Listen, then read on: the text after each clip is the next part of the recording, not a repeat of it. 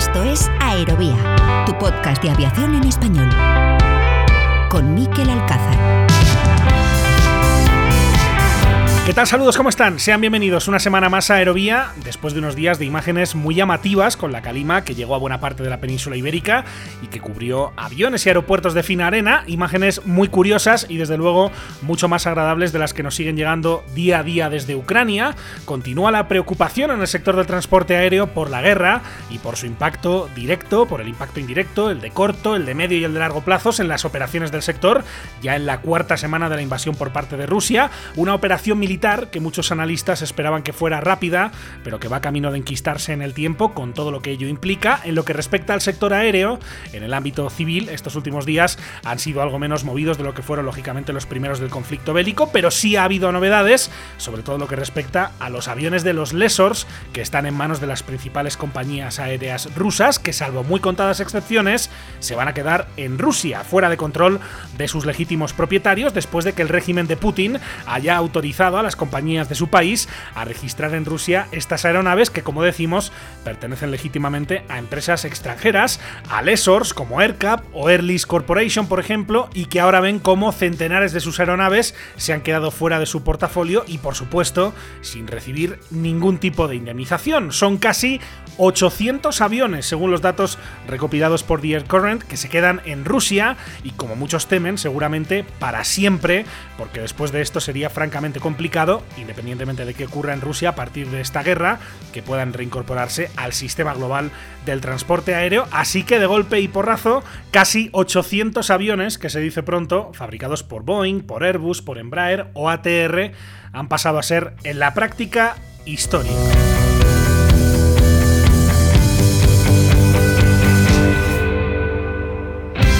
La guerra de Ucrania va a ser uno de los temas que vamos a tratar hoy en Aerovía, en una nueva edición de A9Gs, nuestra sección dedicada al mundo de la aviación militar, en la que en primer lugar vamos a conocer mejor el trabajo que realizan los profesionales que se encargan de vigilar el espacio aéreo en España 24 horas al día y 7 días a la semana. En concreto, vamos a conocer mejor el trabajo que realiza el GRUNOMAC, el Grupo Norte de Mando y Control del Ejército del Aire, y además, en el tramo final tendremos una edición express de aviación latina para abordar dos temas importantes para la aviación de México. Así que sobre todo esto y más hablamos a continuación en este capítulo número 73 de Aerovía. Con la colaboración de hispaviación.es, aviación, drones y espacio por y para profesionales.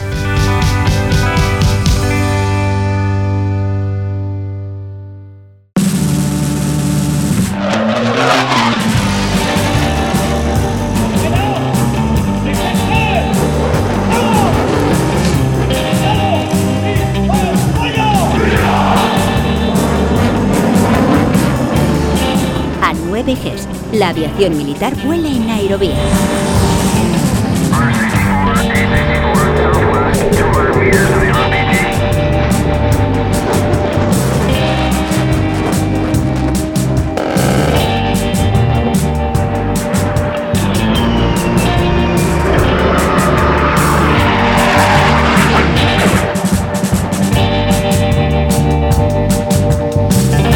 Ya algún tiempo que no sonaba esta sintonía en Aerovía, la sintonía de A9Gs, que es nuestra sección dedicada al mundo de la aviación militar, en la que, como siempre, contamos con la participación de Luis Martín Crespo de Hispaviación, a quien ya saludamos. Hola Luis, ¿cómo estás? Bienvenido a Aerovía. Hola Miquel, muy buenas tardes. Encantado de volver a estar aquí contigo en Aerovía. Encantado de saludarte, Luis. Decía que la actualidad viene evidentemente marcada por todo lo que está sucediendo en Ucrania. Si hemos venido contando en las últimas semanas cómo está impactando en el ámbito de la aviación civil, cualquiera se puede imaginar cómo este conflicto lo condiciona todo, o casi todo, en el ámbito militar. Enseguida vamos a escuchar el análisis de un experto sobre lo que está ocurriendo, o como digo siempre, sobre lo que sabemos que está ocurriendo en ese país, en ese conflicto entre Rusia y Ucrania, y lógicamente con un foco específico en la batalla entre las dos fuerzas aéreas. La guerra de Ucrania es el capítulo más reciente y el más grave de una relación sin duda muy tensa entre Rusia y los países de la OTAN, que ya venía muy condicionada por la guerra de Georgia y por supuesto por la anexión en 2014 por parte de Rusia de la península de Crimea y el conflicto que se desató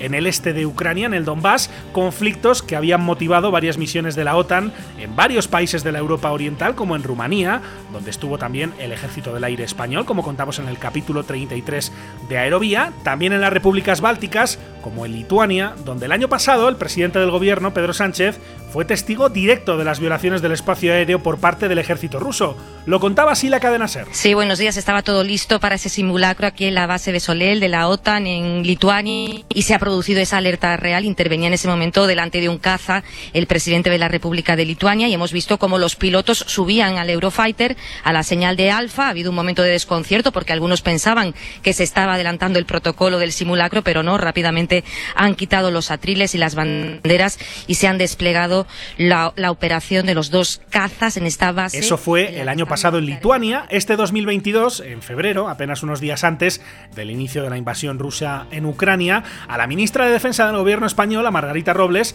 le ocurrió algo muy parecido cuando visitaba las tropas españolas desplegadas en Bulgaria. Este es un sonido de Antena 3. La amenaza es real y constante, tanto que esta visita de la ministra Robles al destacamento en Bulgaria se ha visto interrumpida por un Alfa Scramble una alerta real de invasión de cielo europeo por parte de cazas rusos.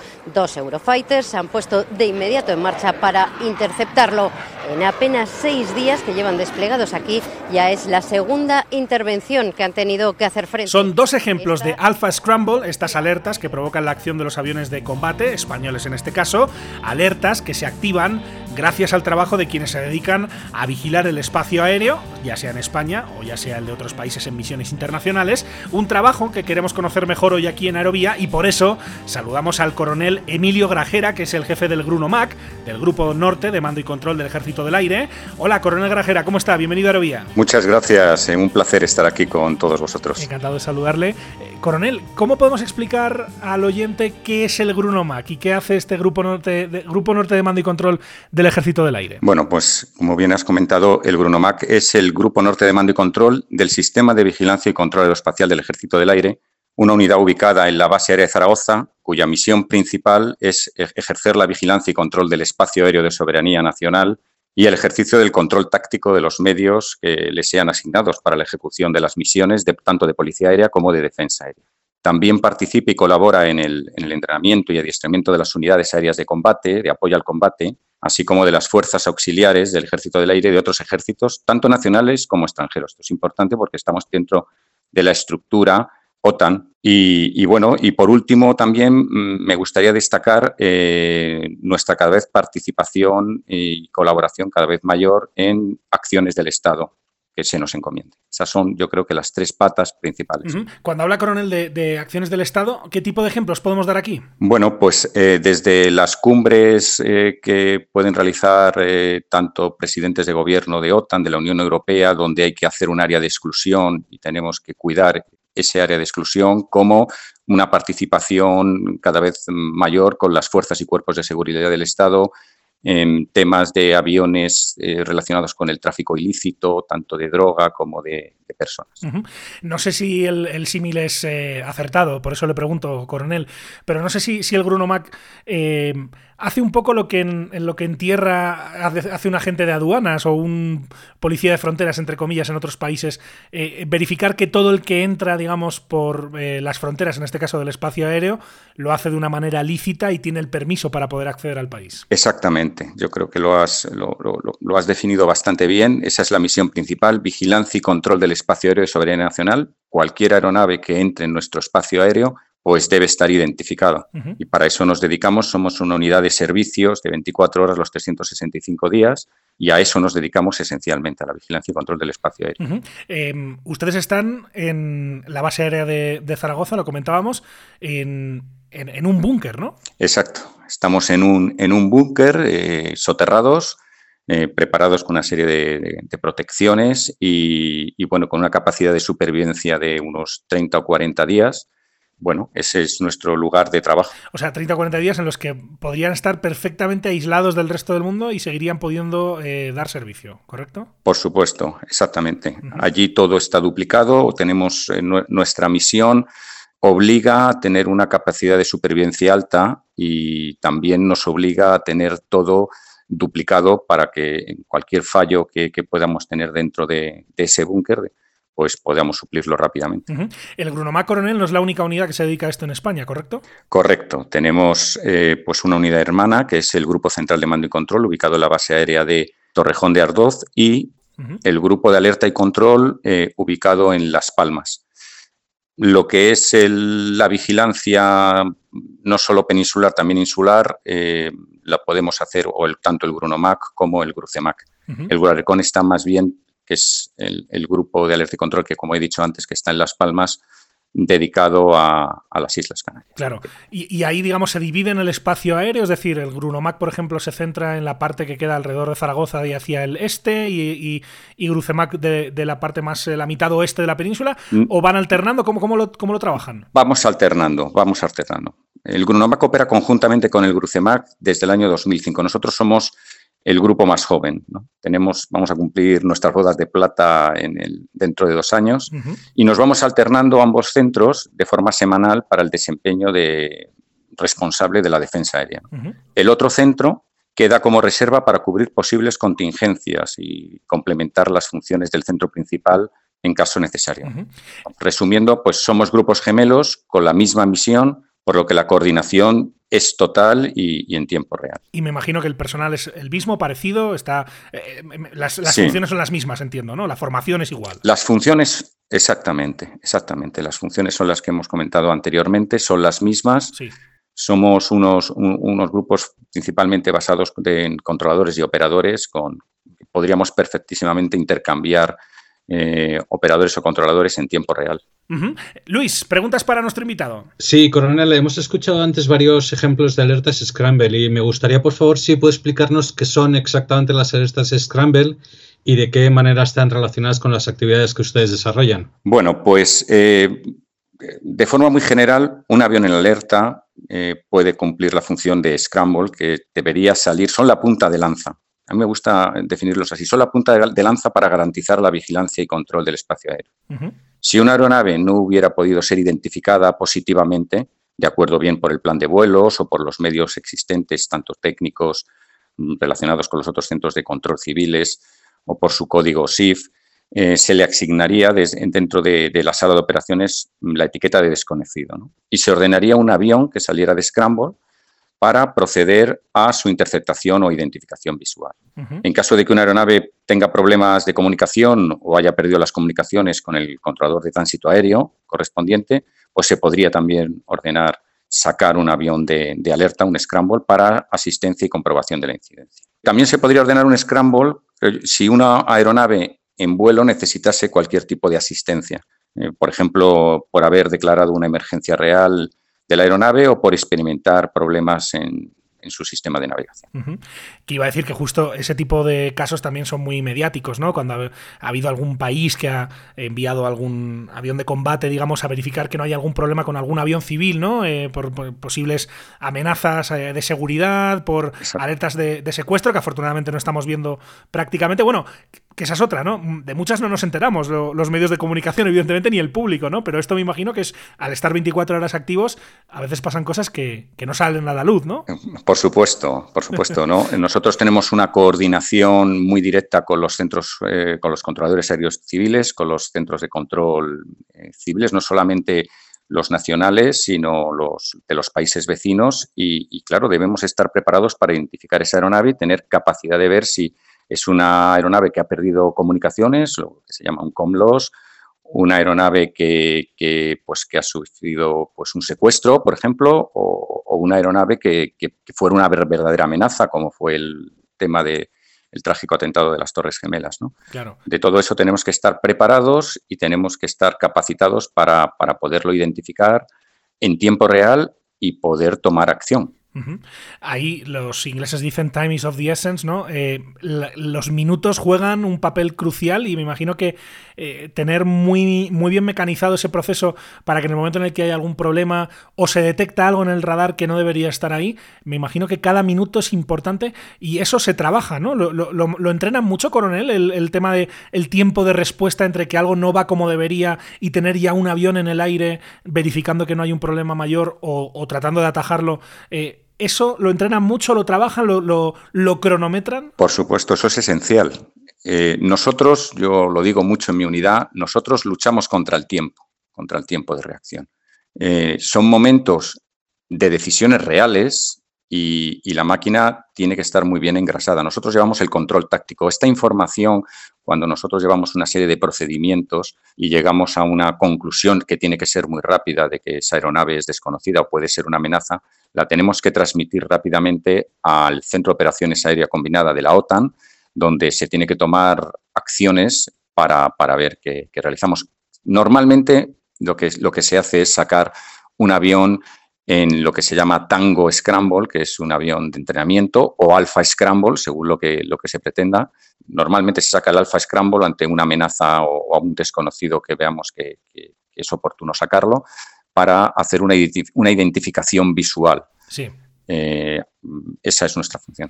Esto lo hemos visto, por ejemplo, en las misiones de policía aérea con la OTAN en el Báltico, ¿no? En, numerosas ocasiones. Antes recordábamos un par de episodios en este sentido eh, de aviones rusos que se metían donde no se suponía que debían estar. Y ahí el trabajo, me imagino, de este tipo de, controladores, de, operadores del Grunomac es, es, tan importante, ¿no?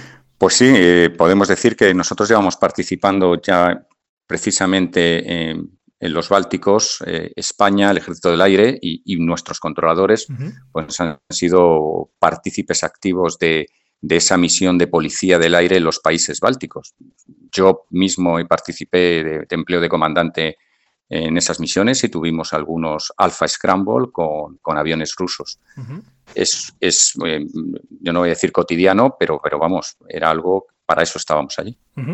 No sé si, se pueden dar detalles al respecto, pero me imagino que con la situación que está eh, sucediendo ahora en Ucrania, no sé si se eh, aumenta un poco eh, el nivel de alerta, si el trabajo es el mismo, independientemente de cuál sea la situación geopolítica internacional o de lo que pueda estar ocurriendo. Bueno, ¿Han notado algún cambio en este sentido? Bueno, nosotros lo que, lo que hacemos es estar más, aún más eh, preparados o más capacitados, aún más o más entrenados en este sentido. ¿no? Em, cuando hay una amenaza real donde a las puertas de, la OTAN pues hay un conflicto, pues nos hace poner aún más alertas. De hecho, bueno, vamos a participar dentro del destacamento eh, aerotáctico Estrella del Ejército del Aire, pues que va para allá, para, Bulgaria, pues nosotros también somos partícipes, mandamos controladores a Sofía como oficiales de enlace al centro de, al centro de mando y control que hay en Sofía.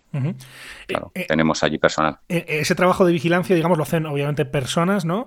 que tienen que estar, me imagino, muy atentas mirando a las distintas pantallas del radar, pero no sé si hay algún tipo de tecnología también que les ayude a hacer ese trabajo y a detectar cosas que quizá el ojo humano eh, pues no, no, no, no, necesariamente puede detectar tan fácilmente. Sí, sí, tenemos un eh, bueno, tenemos unos sistemas eh, informáticos bastante potentes que nos posibilitan el facilitar esa labor. No obstante, el, malo, como iba a decir, la aeronave que, quiera penetrar sin, sin, estar autorizado, pues no va emitiendo nada intenta pues o bien pegarse al suelo o ir a una velocidad muy baja. Entonces, eh, la figura del operador de vigilancia, es un puesto determinado, pues, pues es esencial. Un operador de vigilancia que va unido también con, con un gestor, un operador que sepa utilizar bien esos radares que son que tenemos desplegados por toda España, que son los escuadrones de vigilancia aérea, cuyos filtros se, van, eh, que se tienen que ir se tienen que ir jugando con ellos para mm, ver o detectar cualquier dato primario que intente penetrar en nuestro espacio aéreo. Eh, cuando ven ese, no sé si llamarlo ruido, ¿no? En el, en el radar, algo que no debería estar ahí y tienen sospechas, eh, ¿cuál es el procedimiento que ustedes siguen? ¿Llaman directamente, o sea, se activa el scramble o hay otros medios? Porque estoy pensando, por ejemplo, y, recuerdo haber visto alguna vez en medios de comunicación, en, en la prensa, por ejemplo, detección de aviones que traen droga. Eh, mm. ¿cómo, se, ¿cómo, se, hace eso? ¿Se, coordina directamente el Alpha Scramble o el, Tango Scramble, como nos comentaba antes? ¿O hay otras vías también para, activar la vigilancia del espacio aéreo en esos casos? Nosotros siempre tenemos eh, el espacio aéreo vigilado. Mm, normalmente los, el acuerdo que tenemos de colaboración con la Guardia Civil, lo que hay es una coordinación muy estrecha. Si nosotros eh, vemos o valoramos que esa aeronave que va a entrar pues em, más que una amenaza real para la defensa aérea puede ser un tráfico ilícito, pues eh, hay un acuerdo de colaboración, hay un procedimiento desde el centro, desde tanto del GrunoMac como del GruceMac, a través del CAOC. En este caso no sería CAOC porque hay que ver aquí dos ramas, la rama, eh, lo que es la rama OTAN y la rama nacional. Hay un centro de operaciones aéreas que se encargaría de coordinar con la Guardia Civil. Todo esto parece que suena muy largo, pero esto son, es una cuestión de, minutos, ¿no? Sí, una llamada. sí, exactamente, para entrar en acción y ponerlo en conocimiento para la Guardia Civil o la policía y, tomar las medidas que sean oportunas. Ahí hay, estoy pensando un poco, igual es un comentario de película, ¿no? Pero hay el famoso teléfono rojo, ¿cuál es la, ¿cómo es la vía de comunicación? Bueno, pues hay muchos teléfonos rojos, ¿no? Hay muchas líneas dedicadas eh, en un centro como de mando y control, pues tenemos muchas líneas directas dedicadas. Se utiliza mucho el chat online también, ah, porque no podemos olvidar que, que tanto, tanto el Centro de Operaciones Aérea Combinada de la OTAN como el Centro de Operaciones Aérea eh, del Ejército del Aire también es una unidad que está en servicio las 24 horas y pendiente de todo, de todo esto para tomar una acción rápida. Hemos hablado de coordinación con los controladores aéreos civiles, con la Guardia Civil, con los propios aviones de entrenamiento de combate que están preparados para cualquier tipo de alerta que pueda surgir. Eh, al norte de España, evidentemente, bueno, y hacia el este también, y al oeste, en el caso de Portugal, hay vecinos, digamos, que son socios de la OTAN, pero no sé si, por ejemplo, hay algún tipo de comunicación y coordinación con Marruecos o con Argelia, con países que están en la frontera sur del país. ¿Ahí hay algún tipo de comunicación para detectar estas alertas también? ¿O digamos que en ese flanco eh, están solos ante el peligro, entre comillas? Bueno, eh como bien has comentado, los, nuestros países vecinos, tanto Portugal como Francia, desde ya décadas, pues nuestra coordinación es en tiempo real. De hecho, tenemos un, un enlace donde nos eh, nos intercambiamos los datos en tiempo real de, los, de nuestros radares. En cuanto a Marruecos, nuestra relación es muy cordial y podemos contactar perfectamente con ellos y ellos con nosotros. De hecho, se ha fomentado siempre las cumbres 5 más 5 de los países mediterráneos.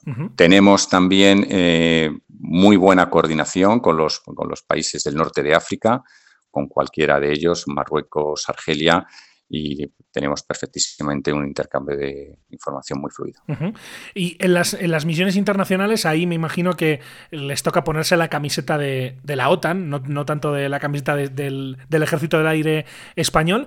Tienen también un trabajo eh, muy seguido, muy intenso con otras unidades similares de otros ejércitos europeos, por ejemplo. Sí, sí. Nosotros la, misión principal es, eh, como he dicho antes, la detección, vigilancia del espacio aéreo, pero nuestra otra misión importantísima es el adiestramiento y el entrenamiento no solamente con medios nacionales, sino con medios internacionales.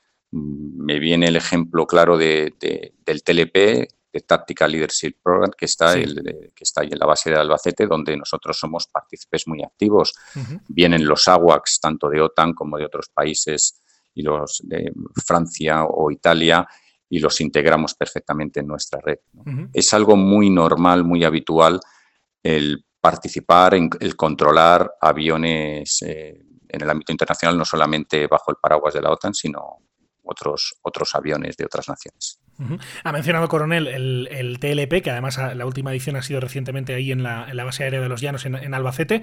¿Ahí qué tipo de papel desarrollan los controladores del, del Grunomac? Porque ahí ya no estamos hablando exclusivamente de la vigilancia de las fronteras, digamos, aéreas del país, sino que la actividad se diversifica un poco más, ¿no? Sí, la verdad es que el TLP para nosotros, cada curso TLP que participamos activamente, para nosotros pues es un, es un reto, ¿no? Porque uno tiene la oportunidad de participar en uno de los, eh, de los cursos de más exigente para un piloto de combate y, con, y darle control, servicio a estos, a estos pilotos, pues a nosotros nos da un plus más de, exigencia. Participamos activamente en todos, bien sea el Grucemac o el Grunomac, bien como backup de, si viene el AWACS o, bien, por supuestísimo, participando eh, tanto en un bando o en otro somos eh, parte, yo creo que esencial para que esos cursos TLP se, lleven a buen puerto. Luis, más preguntas para el coronel Grajera. Sí, coronel, eh, ¿cuántas personas componen el Grunomac y qué medios tienen para poder desarrollar su misión? Bien, pues somos unos 170 personas, eh, el 80% podríamos decir que son entre oficiales y suboficiales y un 20% tropa. Esto pues demuestra el, grado de técnico ¿no? y de exigencia y de responsabilidad que, se tiene en, en los grupos de mando y control. Y ahí me imagino que una unidad que tiene que estar operativa y funcionando 24 horas, la parte de mantener la tecnología viva y funcionando sin problemas, mm, doy por hecho que es súper importante, ¿no? Para ustedes. Esencial. Eh, los grupos de mando y control están divididos en tres, en tres grandes grupos, ¿no? Lo que es el grupo de operaciones, que lleva la sala de operaciones, esos operadores y controladores. Luego tenemos un grupo que se llama de material, donde son especialistas tanto en comunicaciones como en software informática, esencial para que funcione, por supuesto, el grupo de mando y control. Y también es esencial un grupo de apoyo que se encarga de todo el tema de infraestructuras. Nosotros, si se nos va el aire acondicionado, pues a lo mejor deberíamos dejar de funcionar, aunque todo lo tenemos duplicado. Quiero decir, cada militar, cada aviador destinado en el grupo, de norte, del grupo norte de mando y control es esencial para el cumplimiento de la misión. Todo esto, eh, lo repetimos, ¿no? En un búnker que no está precisamente, no es un sótano, entiendo, ¿no? Es un búnker bastante profundo, eh, justamente para, darle una cobertura de seguridad a una, a una unidad que lo estamos contando, es esencial dentro de la misión del Ejército del Aire, ¿correcto? Correcto, correcto. La misión permanente del Ejército del Aire, que no es otra que la vigilancia identificación y detección de cualquier aeronave, pues nosotros somos parte activa parte permanente, trabajamos en una misión en tiempo real, las 24 horas del día, los 365 días al, año, bien como centro principal, como ya he comentado, o bien como centro de reserva, por si nuestra unidad hermana, que es el Grupo Central de Mando y Control, pues tuviera algún problema. Nunca se puede dejar el espacio aéreo sin ser vigilado, por supuestísimo. Ahí también el tiempo de respuesta, y termino con esto, tiene que ser importante, ¿no? Si hubiera un problema con la unidad hermana, con el Grucemac en, en Torrejón, eh, ¿cuánto les cuesta activarse al 100% en, en Zaragoza? Diez minutos, ¿no? Porque tenemos personal ya dedicado a eso. siempre hay personal de servicio. Un bloque más pequeño de personal, si estamos en reserva, pero dispuesto inmediatamente para, para asumir la, la defensa aérea. Pues es una misión, como decimos, fundamental, no solo en el ámbito militar, sino en el civil, como hemos podido escuchar, y, a los casos que hemos comentado eh, me remito, y por eso queríamos conocerla más, queríamos conocer mejor al Grupo Norte de Mando y Control, al Grunomac del Ejército del Aire, lo hemos hecho con su jefe, con el coronel Emilio Grajera. Eh, coronel, muchísimas gracias. Me quedo con lo de las bodas de plata dentro de un par de años, a ver si podemos hacer aerovía desde un búnker, que no lo hemos hecho nunca y estaría muy bien. Muchas gracias por será un placer. Será un placer Muchas gracias, Miquel. Gracias, que vaya todo muy estar con vosotros. Gracias, un saludo. Un saludo. Un saludo.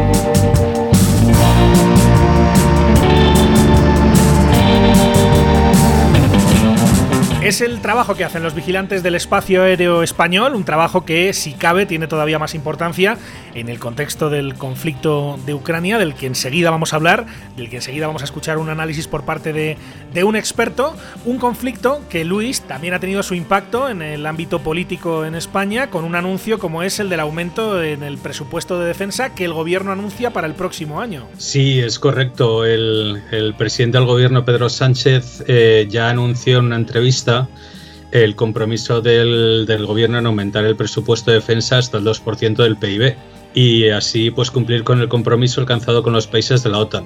Eh, esto supondría casi duplicar el, presupuesto de defensa, eh, ya que actualmente la inversión de defensa ronda actualmente el 1%. Vamos, si te parece, Luis, a escuchar precisamente al presidente del gobierno, a Pedro Sánchez, hablando sobre ese aumento en el presupuesto militar. Hasta la invasión, hasta el pasado 24 de febrero, en Europa no pensábamos. Nadie pudo imaginar que se iba a producir una guerra a las fronteras de Europa. Y eso demuestra que tenemos que reforzar nuestra seguridad.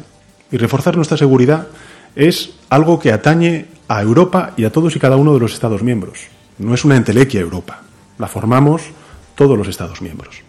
Y por tanto, desde España tenemos que ser no solamente responsables, o yo diría corresponsables, de la seguridad de Europa, sino también solidarios. Porque si hay otros países que decididamente están aumentando el presupuesto en defensa para mejorar la seguridad del conjunto de la Unión Europea, España tiene que estar ahí también. Y desde luego, eh, España estará donde tiene que estar y hará lo que tenga que hacer. Eso es lo que decía el presidente del gobierno, Pedro Sánchez. Ya veremos si se concreta y cómo en los próximos presupuestos. Ya veremos si esa futura ley de presupuestos generales del Estado para 2023 consigue la mayoría parlamentaria que se necesita para su aprobación. Lo que no parece nada claro si tenemos en cuenta que en el propio gobierno hay discrepancias sobre esta medida y que los socios habituales del gobierno ya han dicho que no están nada de acuerdo. Lo que está claro es que la guerra de Ucrania ha significado un punto de inflexión para la política, también para la mayoría de la opinión pública en España, un tema sobre el que profundizaremos esta semana en la próxima edición de Punto de Ruta. De momento, el conflicto en Ucrania continúa, ya ha entrado en su cuarta semana y por eso hemos querido contar con la opinión de un experto para analizar específicamente lo que tiene que ver con la aviación militar en esta invasión rusa de Ucrania. Para ello, Hemos conversado con Juan Antonio Moriner, que es general de división retirado del Ejército del Aire, además de doctor en Seguridad Internacional y profesor del Instituto Universitario General Gutiérrez Mellado, que en primer lugar nos hablaba de la sorpresa que ha supuesto para todos los expertos que la superioridad aérea en Ucrania todavía esté contestada cuatro semanas después del inicio de la invasión. Escuchamos a Juan Antonio Moliner. Sin duda, eh, las dos primeras semanas, eh, sobre todo, el cuestionamiento y la discusión sobre quién tenía la superioridad aérea constituyó una sorpresa, puesto que la defensa aérea ucraniana mm, se manejó muy bien y dificultó mucho las operaciones aéreas rusas. Creo que ya en esta tercera semana el desgaste, sobre todo de los medios más limitados ucranianos, pues ha hecho que mm, aviones eh, rusos, pues si no tienen la superioridad y por supuesto no tienen el dominio, sí tengan digamos, mayores posibilidades para eh, realizar eh, ataques e incursiones aéreas. A pesar de los avances rusos, que han sido más lentos de lo que muchos esperaban, lo cierto es que no solo la contestada superioridad aérea está siendo un motivo de sorpresa, también lo está siendo la enorme cantidad de aeronaves rusas derribadas en el conflicto. Escuchamos al general Molina. Efectivamente, los aviones, aunque, aunque aquí siempre hay que ser muy cautos con las cifras que dan unos y otros, de medios aéreos derribados, lógicamente los ucranianos eh, intentando inflar y los rusos que por otro lado no han dado prácticamente ningún tipo de noticias, pero no cabe duda que la efectividad de la defensa aérea ucraniana con los medios dispersos para lo cual ya se habían preparado, con unos medios tecnológicamente además mucho más avanzados y un personal más capacitado desde 2014, la guerra del Donbass, pues eh, han hecho que los rusos tuvieran muchas dificultades para que ese teórico poder y esa teórica capacidad aérea bastante superior ponerla en efectividad sobre el aire y sobre el terreno. ¿Y cómo se puede explicar esa falta de superioridad rusa si tenemos en cuenta que Rusia cuenta con más medios técnicos y humanos? Responde el general Molina. Yo creo que hay varias razones. Una de las razones es que eh, los medios aéreos rusos que desde la elaboración de su estrategia de seguridad en el 2009 han hecho un gran esfuerzo, tanto en el aspecto cuantitativo como en el aspecto cualitativo de desarrollo tecnológico, pues no han logrado todos los objetivos que perseguían. Si en el aspecto cuantitativo sí hay datos y fuentes que nos hablan de que han incorporado más de 400 aviones de ala fija, miles de drones, sin embargo la calidad tecnológica de muchos de ellos pues como siempre, como tradicionalmente ha ocurrido con las Fuerzas Armadas rusas, pues deja que desear. Eso que siempre se ha dicho de que tienen un hardware muy bueno, pero un software más limitado, es de plena aplicación en relación con la Fuerza Aérea, ¿no? Y por contra, los ucranianos que habían establecido muy bien sus defensas antiaéreas y sus eh, sistemas de mando y control dispersándolos en todo el terreno, lo que ha obligado a que los rusos hayan tenido que batir como objetivos, pues fundamentalmente bases aéreas, bases militares, depósitos que son fijos y por tanto más fáciles de detectar. ¿Por qué esa falta, por qué esa falta de eficacia de los rusos? Pues por un lado por la falta de capacitación tecnológica, tanto de sus medios humanos como de sus eh, medios materiales. Hay que recordar que la mayor parte del esfuerzo económico que han hecho en estos últimos años, que ha sido muy notable, se ha centrado sobre todo en las fuerzas nucleares y posteriormente en algunos eh, desarrollos tecnológicos misilísticos muy avanzados, que luego podemos hablar, pues eh, han hecho que el mantenimiento de ese gran número de aviones ya se hace más difícil también es muy importante la preparación de los pilotos. Los pilotos utilizan unos estándares muy diferentes de los occidentales. Tienen déficit de simuladores, el número de horas de vuelo que hacen al año es más reducido, se habla de que hacen en torno a las 100 horas de vuelo, hablo como media y en general, mientras que en Occidente no bajan de 180, están entre 180 y 240 horas año lo que hace un piloto de combate. Estos son aspectos esenciales que han, eh, lógicamente, en opinión de muchos, contribuido a este déficit y a esta dificultad en alcanzar la superioridad aérea. Llama la atención también el desempeño por debajo de lo esperado de unas Fuerzas Armadas rusas que, al menos sobre el papel, son muy superiores a las ucranianas. Escuchamos a Juan Antonio Molina. Yo creo que, al igual que pasa en el, en el terreno, en, el suelo, ¿no? en el campo terrestre, las dificultades, esa resistencia tan extraordinaria que han opuesto los ucranianos, ayudados también por los sistemas de armas que, sobre todo si son capaces de ir llegándoles, va a continuar también se ha manifestado en el aire. Pero no podemos olvidar, como decía antes, que Rusia se ha esforzado en determinados desarrollos tecnológicos, no solamente en las aeronaves como el Sukhoi 57, sino también en los misiles, tanto aire-superficie como superficie-superficie, pero que van por el aire, y ahí en, esos, en ese sentido, hoy mismo se ha conocido la utilización por primera vez del misil hipersónico Kinzhal, ¿no? Para destruir un arsenal subterráneo. Pues yo creo que efectivamente los medios que tengan los rusos, puesto que ellos quieren la victoria, hasta dónde quieren la victoria es algo que solo posiblemente lo sepa Putin, pero no pueden ofrecer una potencia nuclear en una guerra en sus fronteras una derrota. Y por tanto, utilizarán todos los medios, incluyendo estos misiles de crucero más avanzados, incluyendo los misiles balísticos, que además tienen capacidades de tener no solo ojivas nucleares, sino ojivas de muy diverso tipo, desde las termobáricas a las de penetración, desde la de fragmentación hasta de pulso electromagnético. ¿no? De momento se ha informado de una poca participación de las aeronaves más modernas rusas, como por ejemplo el Sukhoi 57, así que nos preguntábamos si es esta la carta que se está guardando el régimen de Putin para los próximos capítulos de este conflicto. Sobre esto nos hablaba en esta conversación con Aerovía el general de división retirado del Ejército del Aire, Juan Antonio Molina. Lo escuchamos. ¿Hasta qué punto han logrado realmente una operatividad del Sukhoi 57 suficientemente efectiva, a pesar, y eso es cierto, de que han tenido el entrenamiento de la guerra en Siria, para poder utilizarlos con garantías.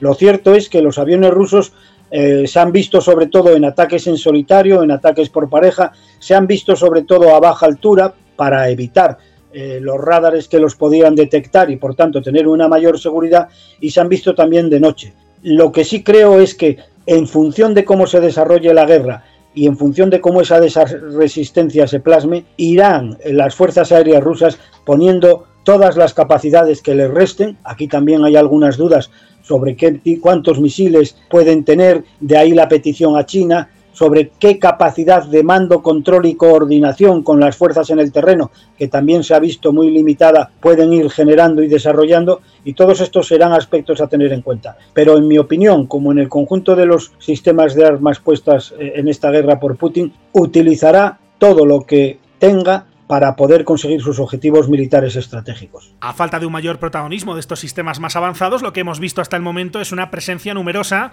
de otras aeronaves más veteranas que vienen de la época soviética, como el MiG-29. Sí, porque eran los que tenían eh, un mayor adiestramiento tanto en sus tripulaciones como también mejores capacidades de mantenimiento debido a la larga experiencia que tienen en ese avión, ¿no? Hoy incluso también ha surgido la posibilidad de que lleguen a utilizar aviones Antonov 2, aviones antiquísimos desde los años 50, pero que los quieren utilizar como drones. Es una posibilidad muy interesante que se ha planteado en algunos medios y que denota pues que eso, Rusia quiere poner todas sus capacidades aéreas en combate, ¿no? No ha utilizado hasta ahora todos los eh, misiles inteligentes que nosotros creíamos que tenía en sus arsenales, o los ha utilizado pues de una forma muy limitada, muy limitada, repito, tanto misiles balísticos como misiles eh, de crucero, ¿no? Estos misiles hipersónicos que ahora se empiezan a plantear.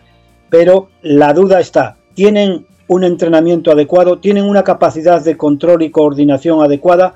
¿O por el contrario los está reservando para, no voy a decir un ataque final, sino para una escalada final que le permita conseguir sus objetivos, esa es la gran cuestión que tenemos delante de nosotros ahora. Uno de los factores que puede explicar el lento avance ruso también en el ámbito aéreo es un aspecto de relevancia como es el mantenimiento, donde los antecedentes del ejército ruso no son los mejores. Escuchamos al general Moliner. El mantener adecuadamente una fuerza aérea tan numerosa como tienen los rusos, que siempre se han caracterizado por eso, por tener, cierto es que tienen un espacio que defender enorme, pero, pero se ha caracterizado por tener un gran número de aviones y de sistemas aéreos, el mantener eso con unos presupuestos, a pesar del enorme esfuerzo que han hecho, limitados, eso hace que el mantenimiento se, se resienta. Y no solo el mantenimiento, sino toda la cadena logística que significa tener los aviones plenamente disponibles para volar y además tener los sistemas de armas acoplados a esos aviones con la necesidad de simuladores, con la necesidad de entrenamiento que eh, ello lleva consigo. Eso también reduce la capacidad en este aspecto de la Fuerza Aérea Rusa. Estamos escuchando fragmentos de nuestra entrevista a Juan Antonio Moliner, que es general de división retirado del Ejército del Aire, como les decía, además de doctor en Seguridad Internacional y profesor del Instituto Universitario Gutiérrez Mellado, con quien también abordamos qué implica que sigan entrando armas occidentales desde la frontera de Ucrania con Polonia para reforzar al ejército que defiende su territorio, al ejército ucraniano. Lo escuchamos. Puede jugar en contra y máxime en función de los sistemas de defensa aérea en su más amplio sentido que puedan ir oponiéndosele por parte de las fuerzas fuerzas militares y fuerzas aéreas ucranianas. ¿no? Eh, hasta ahora se ha demostrado, y hablamos un poco de los ucranianos, que los drones que había comprado a, Turquía, los TB2 Bayraktar, creo que se llaman, pues han sido muy eficaces, tanto contra objetivos en el suelo carros como incluso contra helicópteros de combate, ¿no? También los misiles superficie aire Bull contra objetivos eh, señalados por radar, también el Stinger de guiado infrarrojo y utilizado casi individualmente. Todo esto eh, les eh, ha supuesto un shock a los rusos que no se esperaban tanta eficacia y si estos sistemas u otros que puedan llegar, que tengo que decir si llegan a si se les llega a proporcionar el sistema Patrio, pues aumentarán su eficacia contra no solamente contra los aviones, sino también contra los misiles balísticos, con lo cual la superioridad aérea seguirá siendo contestada. Hablando del material que los países occidentales, entre ellos España, están enviando a Ucrania para reforzar al ejército ucraniano, cabe mencionar ese intento de ceder los MiG-29 de fabricación soviética que Polonia todavía está operando. Los quería entregar Polonia a Ucrania a través de Estados Unidos, aunque este último país ha dicho que no está de acuerdo con la operación. Si se concreta, aunque parece difícil, esto sería una gran ayuda para Ucrania. Al menos es lo que nos dice Juan Antonio Molinar. Lo escuchamos. Es un desafío, sin duda, pero también sería una ayuda, porque el MiG-29 es en el avión en el que las fuerzas es uno de los aviones en los que las fuerzas aéreas ucranianas ya tenían en su inventario y por tanto estaban preparados para utilizarlo. Aquí lo más importante de por qué ha fracasado esa operación, que yo creo que no era muy realista, hay que eh, remitirse a consideraciones geopolíticas. No puede ser que Polonia le dé aviones a Ucrania porque Rusia podía interpretar eso eh, como, como un casus belli. Entonces, ¿qué dice Polonia? Bueno, pues se lo doy a Estados Unidos que ya es mucho más difícil que Rusia se meta con Estados Unidos, los deposito en la base aérea de Rastin en Alemania y que sea Estados Unidos quien se los haga llegar a Ucrania. Y Estados Unidos dijo que no, porque uno de los grandes eh, principios que está teniendo la OTAN es la contención. La contención para evitar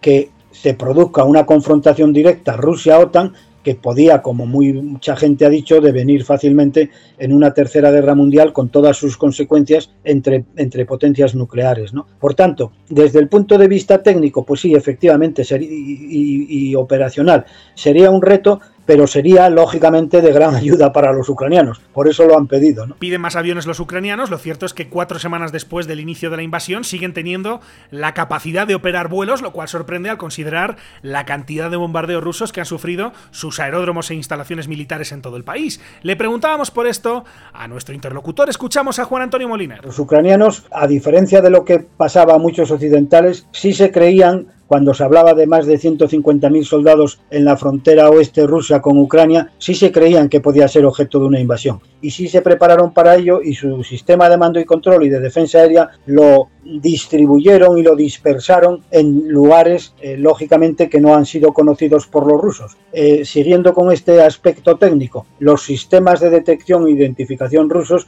pues tampoco ha sido todo lo rigurosos y todo lo eficientes que se esperaba. Pensemos que, por ejemplo, que el GLOSNOT, el sistema similar al GPS de satélites para identificar, entre otras cosas, para identificación de objetivos, tampoco ha parecido ser muy eficiente, como podíamos eh, sospechar que lo sería. Por tanto, aspectos técnicos, aspectos de estratégico operacionales de unos y otros, y también, una vez más, hay que remitirse a ese factor humano de una población y unas fuerzas armadas que están luchando ante una agresión ilegítima en la defensa de su territorio y otra población rusa en donde ni siquiera se emplea la palabra guerra. Esto es una, para ellos es una operación militar especial muy limitada y que además les está causando un número enorme de bajas. Aquí hay una enorme confusión según las fuentes, pero yo estoy convencido que muchísimas más, muchísimas más que las que esperaban y todo eso ha ido en deterioro de la eficacia rusa por mar, por tierra y por aire para lograr sus objetivos. Lo que parece claro es que frente al mantenimiento deficiente o a los problemas logísticos de Rusia, Ucrania tiene en sus manos un activo intangible. Nos lo explica este profesor del Instituto Gutiérrez Mellado. Escuchamos al general Juan Antonio Molina. Sin lugar a dudas, el recurso tecnológico es esencial. Sin lugar a dudas, el, el recurso tecnológico occidental en general y en el campo aéreo es superior al ruso. Pero yendo al aspecto moral, al aspecto del que combate, por tierra, por mar o por aire, como, como nos interesa, la moral es muy importante. Y aquí también los rusos han fallado y los ucranianos de repente se han encontrado con un sentimiento patriótico que les está haciendo llevar a grandes sacrificios y que les está haciendo tener una eficacia apoyada mucho en esa moral de combate, en ese espíritu que tan, eh, que tan eh, relevante eh, se está mostrando y que su propio presidente ejemplifica. Pase lo que pase, la realidad es que, como escuchábamos antes, esta guerra ya ha tenido un efecto profundo en los países europeos, entre ellos España, que ahora anuncian incrementos en sus presupuestos de defensa. Sobre esto, también le preguntamos en esta conversación con Aerovía al general Juan Antonio Moliner. ¿Lo escuchamos? Yo creo que sí, pero me atrevo a matizarlo en el sentido de que no solamente para España, sino un punto de inflexión para toda Europa y para la OTAN en particular esa organización que hace eh, unos meses Macron, bueno, hace ya un, año o más, eh, Macron dijo que estaba en muerte cerebral, pues se ha revitalizado y ha adquirido pleno sentido, y sobre todo para la Unión Europea. Yo quisiera, más que centrarme en lo que puede significar para España, que sin duda va a significar, incluso según ha dicho el propio presidente del gobierno, un mayor esfuerzo en defensa de cara a cumplir con el compromiso asumido en la cumbre de Bucarest de llegar al 2% del Producto Interior Bruto en política de defensa, pero, pero quisiera enmarcarlo en el contexto de toda Europa. En el contexto de toda Europa, porque ya lo ha hecho Alemania, que ya ha establecido un presupuesto extraordinario de 100.000 millones de euros para mejorar sus Fuerzas Armadas absolutamente encerradas en sí mismas y muy limitadas en sus capacidades, y también para el resto de los países europeos que recordemos 21 de ellos son miembros también de la OTAN. Por tanto, a nivel de Unión Europea esto va a suponer, primero, un mayor esfuerzo en la seguridad en sentido general y en la defensa en particular, y por otro lado también una mayor concienciación de los europeos de que el sistema de vida que tenemos, el sistema de valores, hay que defenderlo, porque defender los valores es defender los intereses, y por tanto, cuando por desgracia hay dictadores que son capaces en contra de cualquier atisbo de legalidad y de moralidad de desarrollar una guerra como la de Ucrania, pues habrá que estar preparados para defenderse de ellos. Con este análisis tan interesante de Juan Antonio Moliner, de este general retirado del Ejército del Aire y actualmente profesor del Instituto Universitario Gutiérrez Mellado, completamos esta nueva edición de A9G, es nuestra sección sobre aviación militar aquí en Aerovía, en la que, como siempre, hemos contado con la participación de Luis Martín Crespo de Hispaviación. Luis, muchas gracias por estar con nosotros, como siempre, un abrazo. Muchísimas gracias a ti, Miquel, un abrazo, estamos en contacto, hablamos. Hasta aquí esta edición de A9Gs, pero nosotros seguimos con un poquito más aquí en Aerovía.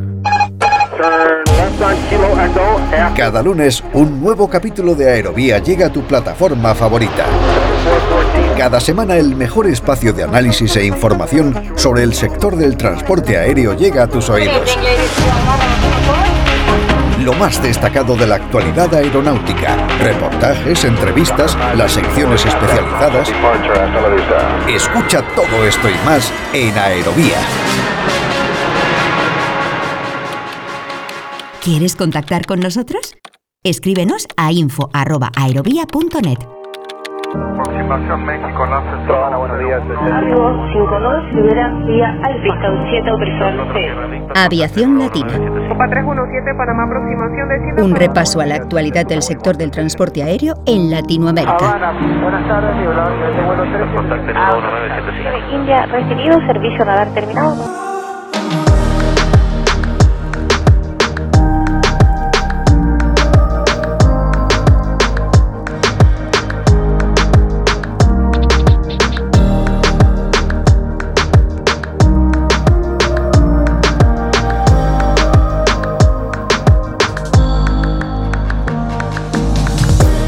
Más, en el tramo final de este capítulo de Aerovía, en esta edición express de Aviación Latina, en la que como siempre saludamos al periodista y productor de Aerovía, Daniel Martínez Arbuno. Hola Daniel, ¿cómo estás? Bienvenido a Aerovía. Hola Miquel, todo bien, muchas gracias. Edición express de Aviación Latina, decía, la vamos a ampliar la próxima semana, luego contaremos cuáles son los contenidos que tenemos preparados para esa próxima semana, para el próximo capítulo de Aerovía, pero en este capítulo, en el de esta semana, queríamos incluir una noticia importante que tiene que ver con la compañía más importante de México, que es Aeroméxico, que Daniel ha salido ya de su proceso de de reestructuración financiera abandona el temido capítulo 11 de la ley de bancarrotas de Estados Unidos, Daniel. Así es, luego de 20 meses de estar en capítulo 11 como resultado de la pandemia por COVID-19, Aeroméxico esta semana anunció que concluyó con éxito este proceso de reestructura financiera y recibió eh, capitalización por más de 2.300 millones de dólares, además de que anunció inversiones para los próximos cinco años en flota.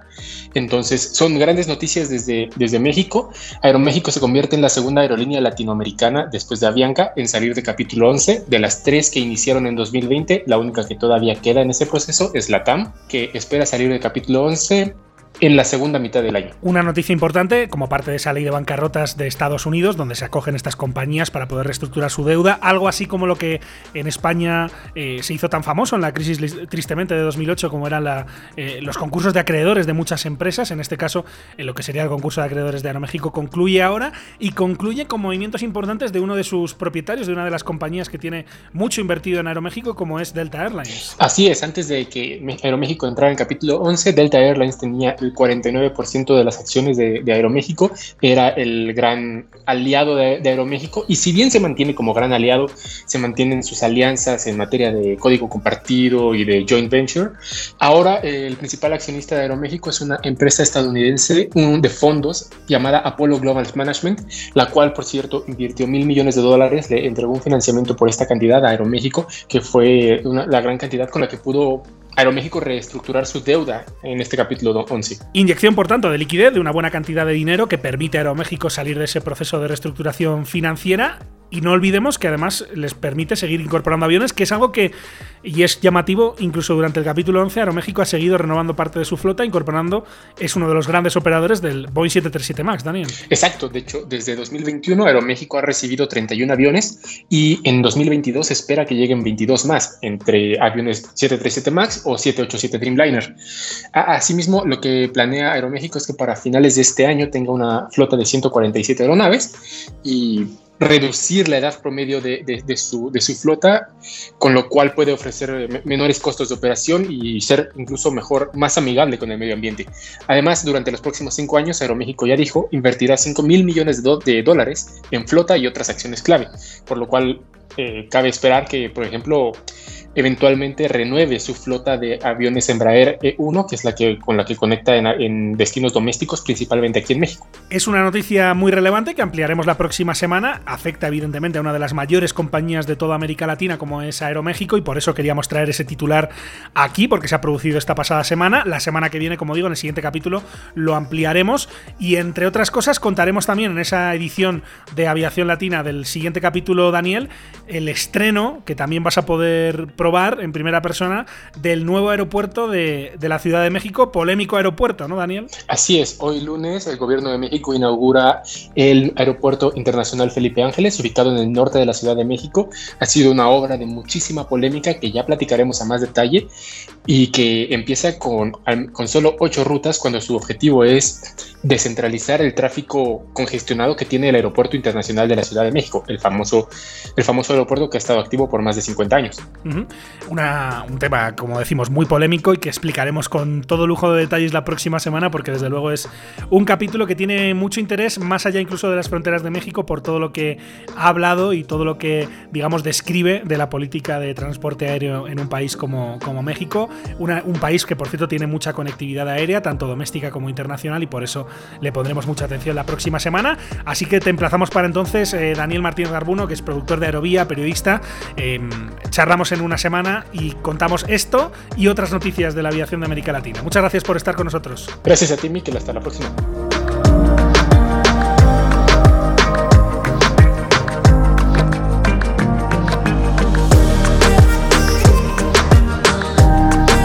Así llegamos al final de este capítulo en Aerovía. Esta misma semana, recuerden, nos volvemos a encontrar en punto de ruta y por supuesto la próxima semana, el próximo lunes, nos presentaremos puntuales a una nueva cita con todos ustedes aquí en Aerovía. Mientras tanto, recuerden que pueden encontrarnos en hispaviación.es, en www.aerovía.net, así como en facebook.com barra aerovía podcast, en los perfiles en las redes sociales de Hispaviación y también en Twitter, en nuestro perfil Aerovía Podcast.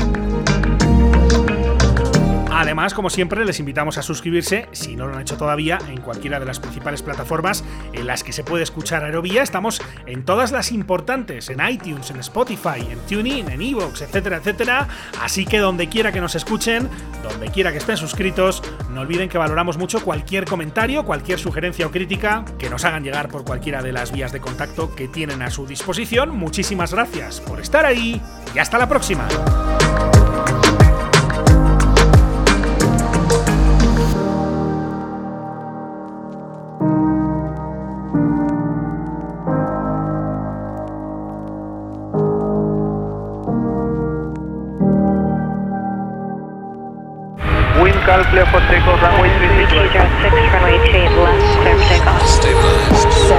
Aviación civil, aviación militar, aviación general y deportiva, drones, espacio. ¿Quieres estar al tanto de lo que ocurre en el sector?